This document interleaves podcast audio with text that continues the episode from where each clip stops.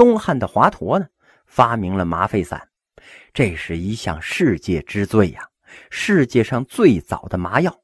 中医好像啊不太主张给人开刀，但是比如说阑尾炎、肠穿孔了，扎针没什么用啊，采用草药那更没用了。哎，那就得开刀。欧洲那个时候啊，开刀是灌酒，灌一升，酒量小的呀，一口气就灌死了；这酒量大的呀，把这酒灌到肚子里边，这肚子都要爆了，但是还没醉呢，脑子还非常清醒。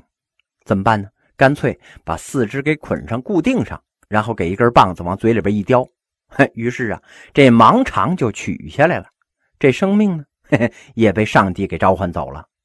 那个时候啊，中国人开刀的死亡率那就比较低了，因为什么？因为有麻沸散呐。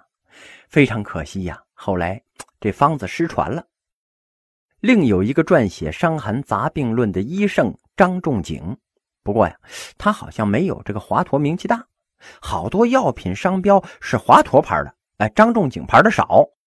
这张仲景啊，像是医药大学的教授；这华佗呢，像是临床的主刀，侧重点它不一样。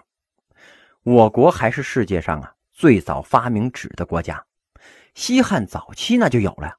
纸发明以前呢，祖先们把文字写在龟甲兽骨上，哎，叫甲骨文吗？后来写在竹木简和帛上。哎，你比如说，哎，这个书分上下册，这个册字啊，证明我们祖先曾经把字写在竹简上。一本书多少卷？哎，说明呢，这个祖先曾经把这文字写在帛上。如今这种装订方式的书啊，是从宋朝开始的。唐朝的时候啊，纸本书那也是一卷一卷的，拉起来十几米长，所以读书的时候呢，哎，要有一个小案子，就像是一个呃。卷书器吧，一点一点弄出来看。孔子五十读一经，围编三绝。这竹简书形式啊，是拿皮条给它编起来。孔子读书啊，把他穿书的皮条翻断了三回，他太沉了，也不环保啊。要不怎么中国的森林太少了呢？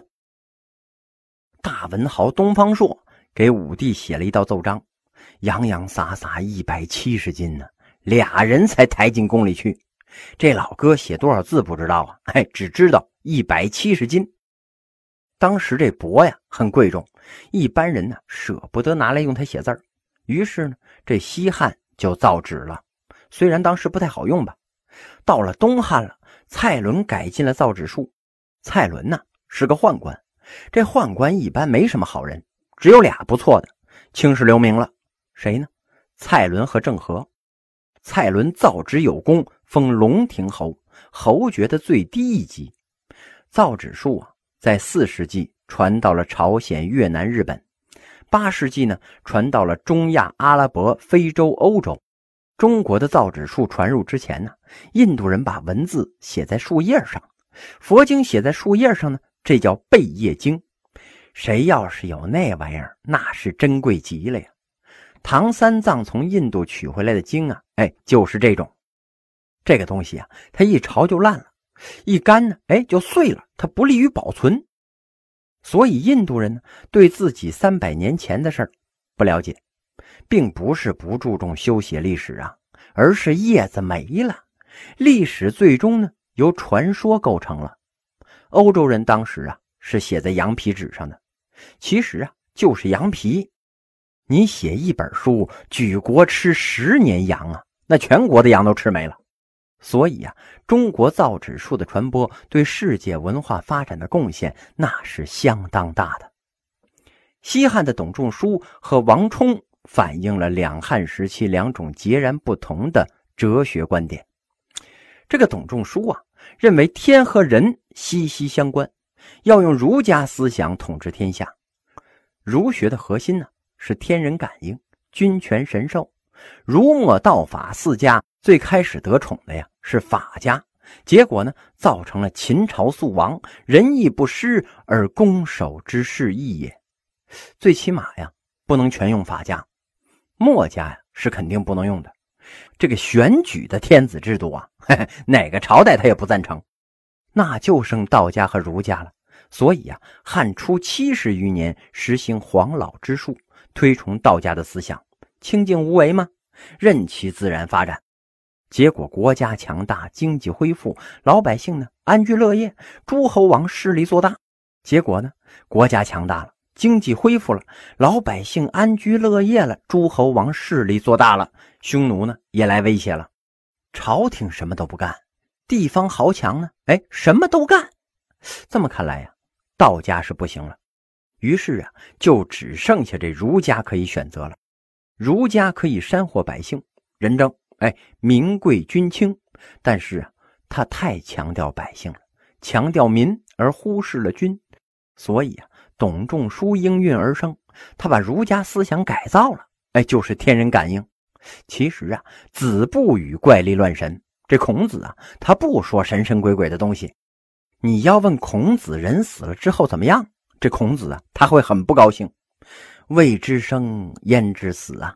儒家思想呢，只讲究活着的时候，哎，怎么做一个君子圣人，活得好那就不错了。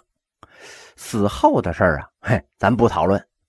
其实啊，也代表了孔子知之为知之，不知为不知的实事求是的态度。死后的事儿啊，他确实不知道。你对鬼神呢，只要敬而远之，那就行了。要有崇敬之心，祭祖上坟什么的，哎，那要去。然后呢，你离他远点别老念在嘴上，挂在心里边。这董仲舒一不老实，把孔子的思想呢改造成了天人感应了。道之大，源出于天，天不变，道亦不变。皇帝啊是代表天道的，任何人都要服从。皇上一看这个思想，哎呀，太好了，嗯，用。而法家的思想啊，他可不是这么说的。他怎么说呢？他说呀，老师现在告诉你们。你们每个人呢都要认真的听课，谁不听谁滚！因为啊，我是老师。这儒家则说呢，哎呀，老师告诉你们一定要听啊，因为我讲的呀，高考特有用，你们准能考上一流的大学呀。一个说的是法家思想，哎，我是老师，所以你得听我的，不听滚。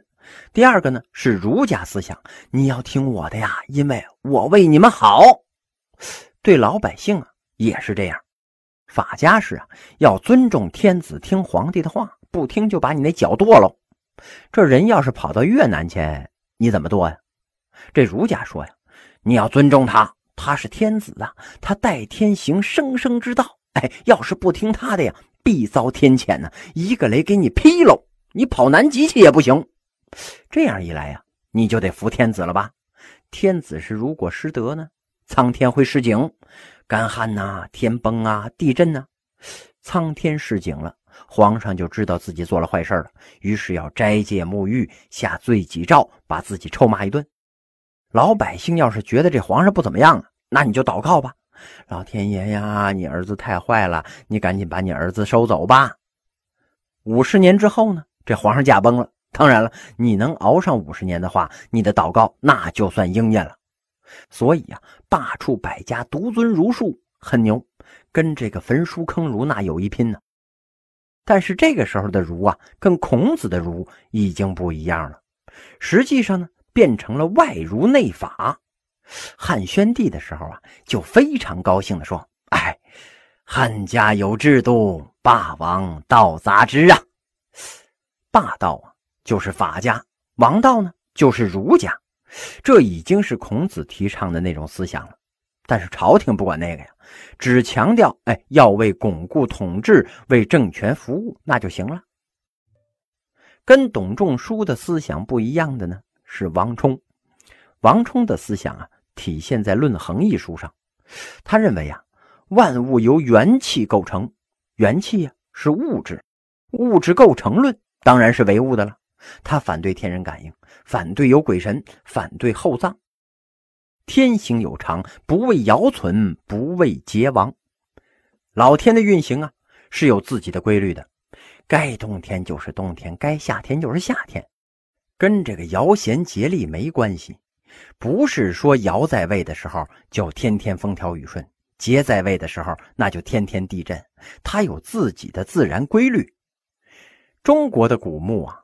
十墓九空，所有的重大考古发现都属于是抢救性的挖掘。为什么十墓九空呢？因为中国的盗墓事业是欣欣向荣啊，几乎可以说是中国最古老的事业了。行业如此发达的原因呢，就是因为厚葬。中国人视死如生，把死人当活人对待。墓穴里边啊，微波炉、热水器那全放进去了。哼，当然了，有人刨。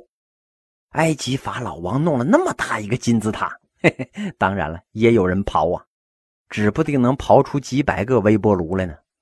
欧洲人的墓啊，那就没人刨。欧洲中世纪的国王葬在教堂里面，一具石头的棺材，一身衣服，一把宝剑，你刨它干嘛呀？现在就更简单了，用膝盖想都知道啊。你挖开之后啊，是一本圣经，这个家家都有啊。然后呢，就是一套西装，那你敢穿吗？你知道他是怎么死的呀？所以啊，那边没人盗墓。反观中国吧，前些年北京老山汉墓开挖，中央电视台现场直播呀，这是重大的考古现场，想着应该是金缕玉衣、黄肠题凑啊。最后吹了，还没进墓室呢，就看到王后在地上躺着呢，已经成了化石了，证明这墓啊早就被盗了，而且不是现代盗的，恨不得呀刚埋完他就盗。盗墓的专用工具啊叫洛阳铲儿，因为洛阳周围的古墓多呀，所以啊别厚葬没用。隆重的葬礼呀，其实是做给活人看的。哎，你瞧我啊。我多孝顺呢！我对我爸多好啊！他活着的时候，你对他好点，那不就行了吗？有的地方有那种风俗，这老太太一死呢，所有的闺女啊得给她做被子，绸缎的被子一床一床的往那棺材里边塞呀。最后呢，塞的老太太搁不进去了，这何苦呢？那么好的被子，她活的时候盖过吗？活的时候烂棉絮，死了之后你给他盖崭新的被子。搁在地下，让水沤着，让土埋着。嘿，所以呀，这王充当时啊，就看到了事情的本质。他的唯物主义思想呢，这很有意义。西汉末年呢，佛教传入了中国。佛教创始人呢是乔达摩悉达多，古印度迦毗罗卫国王子释迦部落的王子，博王业而不为的大丈夫啊。他目睹众生皆苦，二十九岁那年呢，舍弃了一切出家了。苦修六年呢，三十五岁正得无上菩提，然后啊，在人间传法四十五年，八十岁涅槃了。佛教在公元前二年传入中国，不知道为什么呀，没有传开。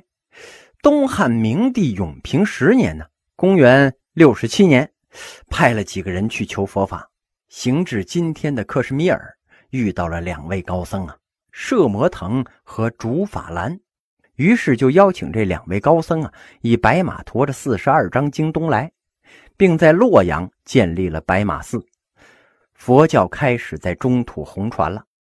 今天的印度呢，反而没有人信佛了。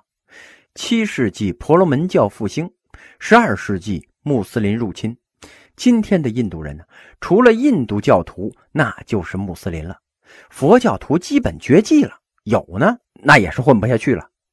佛教分成了南传、北传、藏传三部分。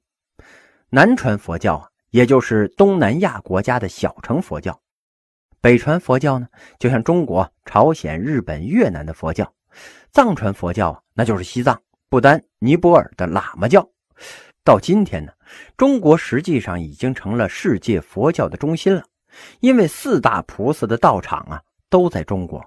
五台山、九华山、普陀山和峨眉山，释迦牟尼佛圆寂之后呢，他的遗体火化烧出来八万四千块舍利。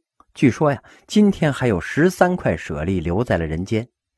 佛牙舍利啊，全世界只有两枚，一枚在斯里兰卡，一枚在北京西山的八大处灵光寺里边。佛指舍利啊，全世界只有一枚，安放在陕西法门寺的地宫里边。一千多年之后才被发现呢。佛指舍利无论拿到哪儿去供奉啊，都是万人空巷。有人问法师啊，说这个释迦摩尼死了两千多年了，他他有什么法力啊？他能把这孙悟空压在五行山下吗？这法师一指，二十多万人跪在路边顶着香燃香供佛呀，哎，这就是释迦摩尼的法力。死了两千多年了，还有这么多人崇拜他，你换个别人试试。所以啊，影响世界的一百位名人，第一呢是穆罕默德，第二是耶稣基督，第三是释迦牟尼，第四是爱因斯坦，排在前面的全是教主。哎，受影响的人相当多呀。穆罕默德排第一呀，就是因为多达五十五个国家以伊斯兰教为国教啊。西汉史学家司马迁呢，写出了中国古代的第一部纪传体通史《史记》，记录了从轩辕皇帝到汉武帝两三千年间的史事。这《史记》呀，以人物传记为主，写的十分好看。其中的《刺客列传》有经典武侠小说的风骨啊。除此之外的史书呢，还有编年体，一年一年写的；还有记事本末体，哎，顾名思义呢，就是写事儿的。《史记》呀，属于纪传体。司马迁写事儿啊，都很准确。像什么刘邦、项羽他们俩干什么啦？这刘邦怎么想的呀？这项羽怎么说的呀？司马迁呢，当然都不在场。哎，这事儿呢，就是他虚构的。但是虚构啊，一定要符合人物的身份，你不能瞎编呢。你不能说这刘邦能扛鼎，那项羽怕耗子呀。一定得符合人物的身份。你比如说秦始皇出巡天下吧，仪仗队啊，那是非常的壮观。刘邦、项羽呢，都在欢迎、欢迎、热烈欢迎的人群里边。但是这俩人看到了秦始皇的仪仗之后啊，说的话那可都不一样。项羽是楚国名将项燕之孙呢，文武双全，盖世无双。所以他看完之后就说呀：“哼，彼可取而代之，不屑一顾，没什么了不起的。”老子推翻了你，嘿，我来代替你。这刘邦呢是厅长，居委会治保主任。他说的是啊，嗯，大丈夫当如是也，表示啊，太羡慕了。你看人家这一辈子没白活呀，我什么时候也能这样呢？完全符合这俩人的身份。反观现在有些历史剧呀，那简直没法看，就是瞎编虚构啊。哎，也不符合这人物身份呢。东汉的班固，哎，也就是强人班超的哥哥吧，他写了一部纪传体的断代史《汉书》，说的是从刘邦建汉到王莽篡汉的西汉一朝的历史。而西汉的《史记》啊，从轩辕皇帝一直写到了本朝的汉武帝，可见这司马迁很猛啊！哎，直接敢说老大的不是。